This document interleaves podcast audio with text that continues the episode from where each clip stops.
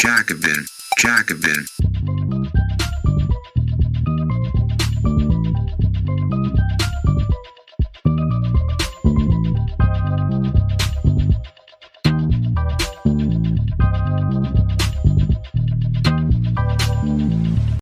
Eine kleine Neuigkeit zu Beginn. Der Jacobin Podcast ist in der Top 10 auf Spotify in der Kategorie Gesellschaft und Kultur. Wir freuen uns, dass er euch so gut gefällt. Damit wir unsere sozialistischen Ideen weiter verbreiten können, bewertet den Podcast doch gerne. Dauert nur ein paar Sekunden und hilft uns unheimlich. Vielen Dank.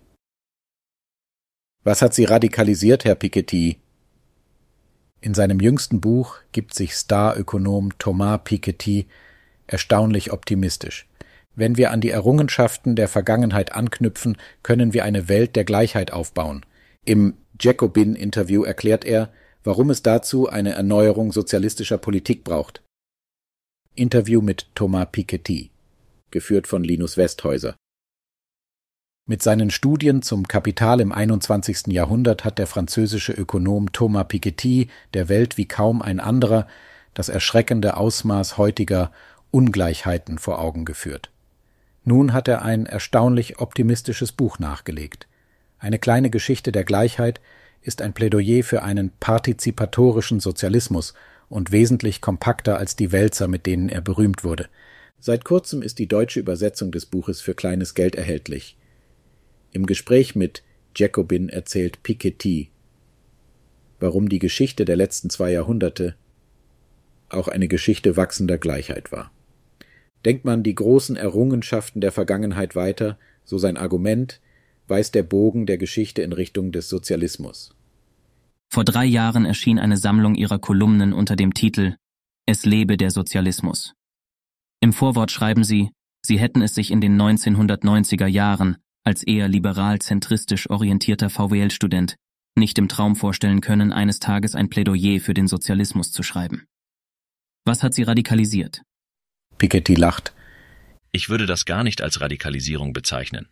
Ich betrachte es eher als eine Reifung oder einen Lernprozess. Es war meine eigene Forschung zur Entwicklung der Ungleichheit, die mich die Dinge zunehmend anders sehen ließ. Ich wurde 1971 geboren und war also 18 Jahre alt, als die Berliner Mauer fiel und der Kommunismus zusammenbrach. Meine ersten Reisen während des Studiums gingen nach Osteuropa und nach Moskau. Natürlich war ich über die Verbrechen des Sowjetkommunismus extrem bestürzt. Das bin ich immer noch. Vor diesem Hintergrund glaubte ich Anfang der 1990er Jahre, dass Marktliberalisierung und mehr Wettbewerb die Lösung unserer wirtschaftlichen Probleme sei, wie übrigens sehr viele andere zur damaligen Zeit. Aber das änderte sich im Zuge meiner Forschung über die Entwicklung der Ungleichheit, angefangen mit meinem 2021 erschienenen Buch. Les hauts revenus en France au XXe siècle. Die Geschichte der Spitzeneinkommen in Frankreich. Mir wurde klar, dass es ganz und gar nicht der Markt war, der für den Fortschritt in Richtung einer gleicheren Gesellschaft verantwortlich war, wie wir ihn im 20. Jahrhundert beobachten können. Dieser Fortschritt war das Ergebnis scharfer sozialer und politischer Kämpfe und ihrer Errungenschaften, wie der progressiven Einkommensbesteuerung. Und hier kommt der Sozialismus ins Spiel.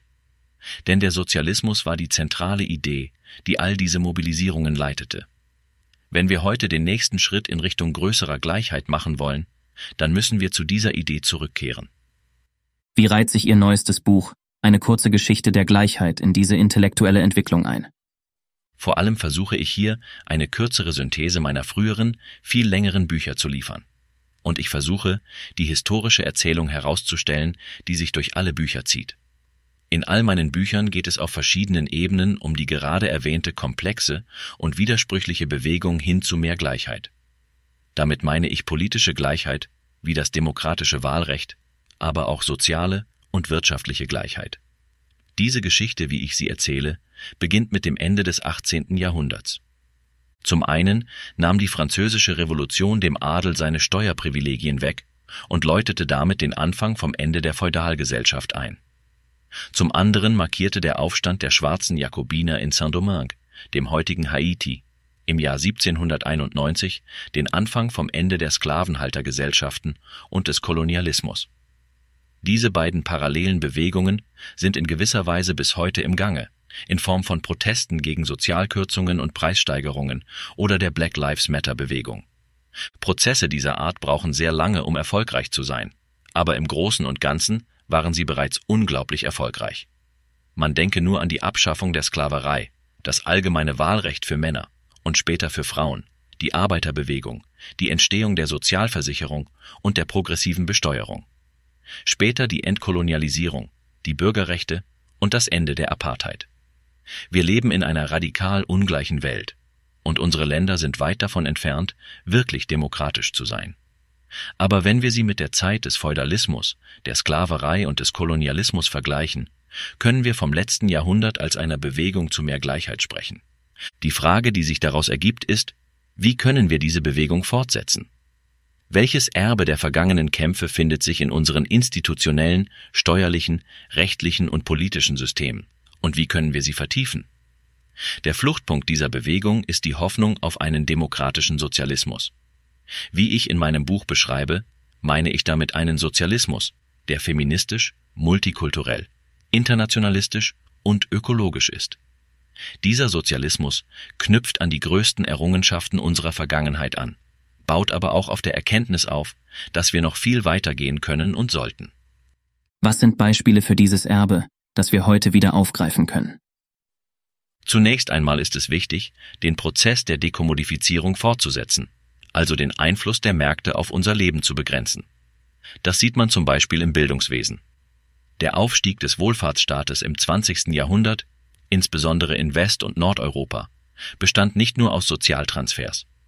Er bestand auch aus dem Aufbau ganzer Wirtschaftssektoren, die außerhalb der Logik des Profitmotivs arbeiten, angefangen mit dem Bildungs- und Gesundheitssektor. Es zeigt sich, dass das nicht nur funktioniert, es funktioniert sogar viel besser als ein privates Gesundheits- oder Bildungssystem, das nach dem Profitmotiv organisiert ist. Profitorientierte Bildungseinrichtungen à la Trump University sind eine absolute Katastrophe. Das Gewinnstreben mag in einigen Bereichen und in begrenztem Maße ein sinnvolles Prinzip sein. Aber die meisten Sektoren funktionieren ohne es viel besser. Am deutlichsten zeigt sich das in Bereichen wie Bildung und Pflege, aber auch Journalismus und Kultur, wo jene intrinsische Motivation, die gute, sorgfältige Arbeit hervorbringt, regelrecht zerstört werden kann, wenn man nur auf monetäre Anreize und die Logik des Marktes setzt. Aber dasselbe gilt auch für viele andere Bereiche.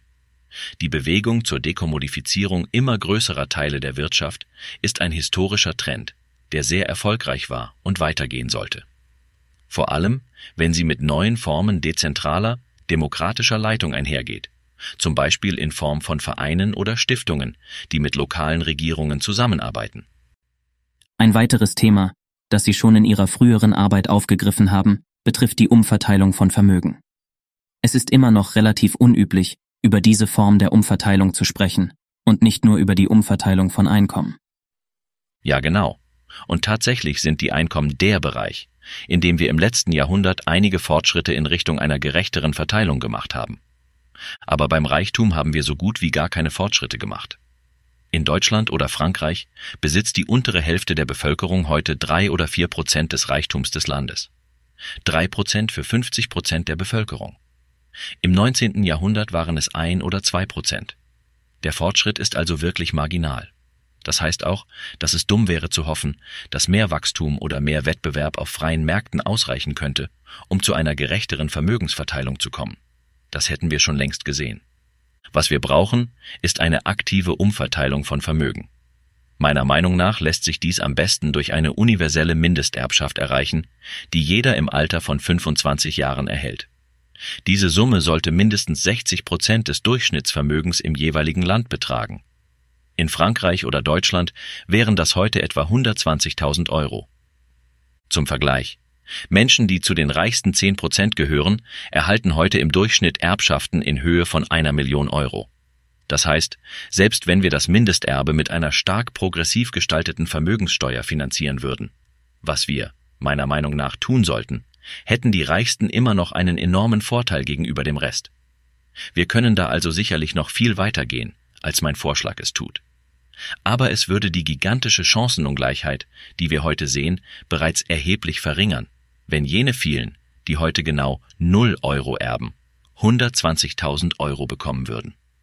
Dies ist nicht nur eine Frage des Geldes, sondern auch der Verhandlungsmacht in der Gesellschaft. Wenn man auf ein gewisses Vermögen zurückgreifen kann, braucht man nicht jede Arbeitsbedingungen und jeden Lohn akzeptieren. Man kann Stellenangebote ablehnen und man kann anfangen zu verhandeln.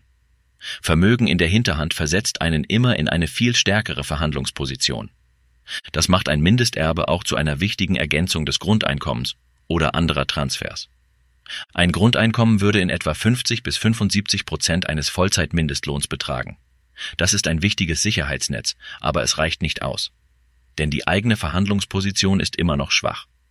Wenn man aber zusätzlich zu einem Grundeinkommen noch 120.000 Euro als Mindesterbschaft erhält und dies noch mit einer staatlichen Jobgarantie kombiniert, wie sie jetzt zunehmend diskutiert wird, dann macht das einen echten Unterschied.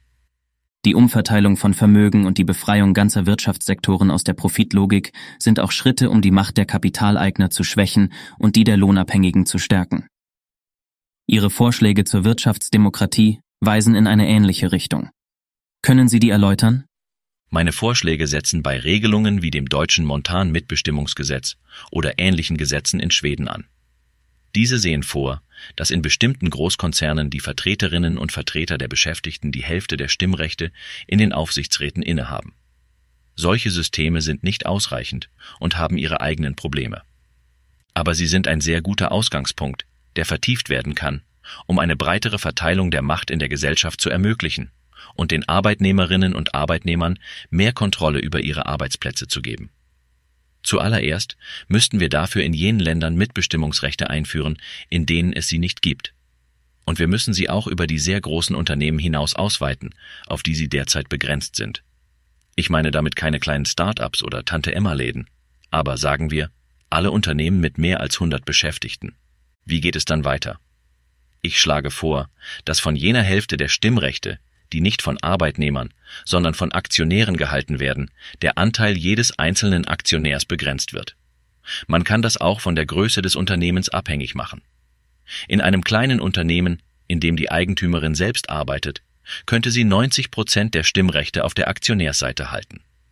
Wenn das Unternehmen jedoch wächst und immer mehr Menschen beschäftigt, würde ihr maximaler Anteil zunehmend begrenzt, bis auf 5 Prozent oder 10 Prozent. Der Gedanke dahinter ist dieser. Es ist verständlich, dass jemand, der ein Unternehmen aufgebaut und das Anfangskapital beigesteuert hat, anfangs mehr Kontrolle über dieses Unternehmen haben sollte. Aber sobald ein Unternehmen größer wird und von den Schultern vieler hundert Menschen getragen wird, muss auch die Macht des Unternehmens geteilt werden. In meinen Augen ist es verrückt zu denken, eine Einzelne sollte für immer die ganze Macht behalten, nur weil sie mit 30 Jahren eine gute Idee oder großes Glück hatte. Gerade in unseren sehr hochgebildeten Gesellschaften gibt es Millionen von Menschen, die kompetent zur Entscheidungsfindung beitragen können und sollten. Wir brauchen also Institutionen für mehr Mitbestimmung und Machtteilung in Unternehmen. Und wir sollten dies mit Konzepten zur Demokratisierung des Betriebseigentums kombinieren. Das ließe sich beispielsweise durch Lohnempfängerfonds kombinieren, wie sie im Meitner-Plan vorgesehen waren, den die schwedischen Gewerkschaften in den 1970er Jahren entwickelt haben. Alle diese Vorschläge sehe ich als komplementär an, sie sollten gemeinsam verfolgt werden. Das Gleiche gilt für Maßnahmen zur Dekommodifizierung und progressiven Besteuerung, Grundeinkommen und Arbeitsplatzgarantie. Sie alle tragen Bausteine zum demokratischen Sozialismus bei, wie er mir vorschwebt. Ich denke, wir sollten das eine nicht gegen das andere ausspielen. Aber wer wären die Akteure, die einen solchen politischen Wandel herbeiführen könnten? Glauben Sie, dass politische Ideen und Policy Papers ausreichen, um die Dinge zu verändern? Nein, nein, natürlich nicht. Wir brauchen kollektive Organisationen, durch die wir Bürgerinnen und Bürger für egalitäre Politik mobilisieren können. Ideen spielen dabei durchaus eine wichtige Rolle, aber man sollte ihre Bedeutung zugleich auch nicht überhöhen. Heute brauchen wir vor allem ambitioniertere programmatische Vorstöße von sozialistischen, sozialdemokratischen, kommunistischen oder Arbeiterparteien sowie neue Formen der Organisierung. Linke Parteien und Gewerkschaften waren natürlich die zentralen Kräfte hinter der von mir beschriebenen Bewegung für mehr Gleichheit im vergangenen Jahrhundert. Aber etwa seit den 1980er oder 1990er Jahren haben viele dieser Parteien ihre egalitären Ambitionen völlig aufgegeben. Das Ende des kommunistischen Modells hat sicherlich dazu beigetragen, dass man plötzlich wie magisch an die Kraft der sich selbst regulierenden Märkte glaubte. Zwischen uns und dieser neoliberalen Periode stehen heute die Finanzkrise von 2008, die Covid und jetzt die Ukraine-Krise. Aber in gewisser Weise sind wir dennoch noch immer nicht aus dem neoliberalen Gefängnis herausgekommen. Jetzt müssen wir intellektuell und politisch rekonstruieren, wie unsere Vorstellung von einer Alternative zum Kapitalismus aussieht. Für mich ist klar, dass wir dazu auf den großen Errungenschaften des 20. Jahrhunderts aufbauen und ihre egalitäre Bewegung weiterführen müssen. Piketty lacht. Es gibt noch viel zu tun. Dies war ein kostenlos hörbarer Artikel des Jacobin Magazins. Viermal im Jahr veröffentlichen wir eine gedruckte und digitale Ausgabe und auf jacobin.de schon über 1000 Artikel. Wenn du die Arbeit der Redaktion unterstützen möchtest, schließ gerne ein Abo ab über den Link www.jacobin.de/podcast. Das schreibt man J-A-C-O-B-I-N, Jacobin. Nur dank der Unterstützung von Magazinabonnentinnen und Abonnenten können wir unsere Arbeit machen, mehr Menschen erreichen und kostenlose Audioinhalte wie diesen produzieren. Und wenn du schon ein Abo hast und mehr tun möchtest, kannst du gerne auch etwas an uns spenden via www.jacobin.de slash podcast. Den Link findest du auch in der Episodenbeschreibung. Vielen Dank